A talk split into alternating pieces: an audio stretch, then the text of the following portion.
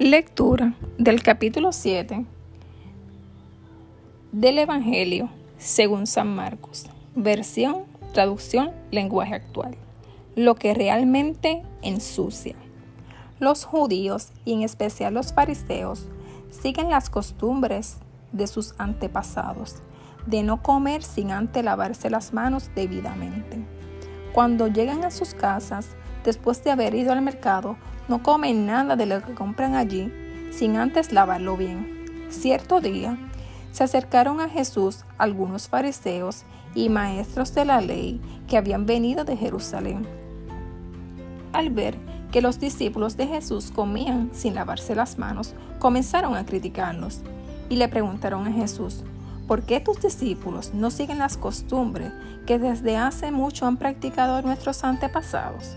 ¿Por qué comen sin haberse lavado las manos? Jesús les respondió, ustedes son unos hipócritas. Dios tenía razón cuando dijo, por medio del profeta Isaías, este pueblo dice que me obedece, pero en verdad nunca piensa en mí. De nada sirve que ustedes me alaben, pues inventan reglas y luego las enseñan diciendo que yo las ordené.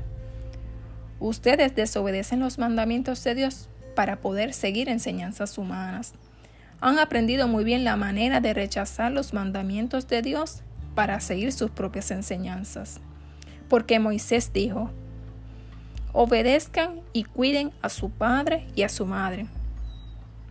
Y también dijo, el que maldiga a su padre o a su madre tendrá que morir.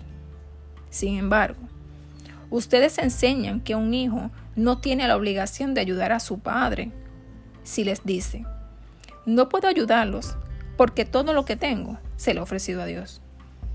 De esa manera, desobedecen los mandamientos de Dios para seguir sus propias enseñanzas y hacen muchas otras cosas parecidas a esta. Luego Jesús llamó a la gente y dijo, escúchenme todos y entiendan bien. La comida que entra por su boca no los hace impuros delante de Dios lo que los hace impuros son los insultos y las malas palabras que salen de su boca. Cuando Jesús dejó a la gente y entró en la casa, los discípulos le preguntaron qué significaba esa enseñanza. Él les respondió, ¿tampoco ustedes entienden? Nada de lo que entra en la persona la hace impura delante de Dios. Lo que se come no va a la mente, sino al estómago. Y después el cuerpo lo expulsa. Jesús dijo esto para que supieran que ningún alimento es impuro. Y también dijo, lo que hace impura delante de Dios a la gente es lo que la gente dice y hace. Porque si alguien dice cosas malas, es porque malo es y siempre está pensando en el mal y en cómo hacer cosas indecentes, o robar, o matar a otros, o ser infiel en el matrimonio. Esa gente vive pensando solamente en cómo hacerse rica o en hacer maldades, engañar, ser envidiosa, insultar y maldecir a otros o en ser necia y orgullosa. Una mujer no judía confía en Dios. Después salió Jesús de allí y fue hasta la región de la ciudad de Tiro. En ese lugar se quedó unos días en casa y no quería que nadie supiera dónde estaba, pero no pudo esconderse. Una mujer supo que Jesús estaba en el lugar y fue a buscarlo, pues su hija tenía un espíritu malo. Esa mujer no era judía, era de la región de Fenicia, que está en Siria. Cuando encontró a Jesús, se arrodilló delante de él y le rogó que librara del espíritu malo a su hija. Pero Jesús le dijo, Deja que primero coman los hijos, pues no está bien quitarles la comida para echársela a los perros.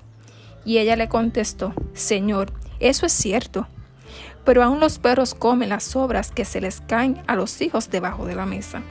Jesús le dijo, Mujer, es muy cierto lo que dices. Vete tranquila a tu casa, pues el demonio ya salió de tu hija. La mujer regresó a su casa y, cuando llegó, encontró a su hija acostada en la cama. El demonio ya había salido de ella. Jesús sana a un hombre sordo y tartamudo. Jesús volvió a salir de la región de Tiro. Pasó por la región de Sidón y llegó al lago de Galilea, en el territorio de Decápolis. Allí le llevaron a Jesús un hombre sordo y tartamudo, y le rogaron que le pusiera las manos sobre él para sanarlo. Jesús tomó al hombre y le llevó aparte, lejos de la gente. Luego puso sus dedos en los oídos del hombre y le puso saliva en la lengua. Después miró al cielo, suspiró y dijo, Efata, palabra que significa ábrete. En ese momento el hombre pudo oír y hablar normalmente. Jesús le ordenó a la gente que no se lo contara a nadie, pero cuanto más lo ordenaba, más lo contaba la gente porque estaba muy admirada y decía, Jesús todo lo hace bien.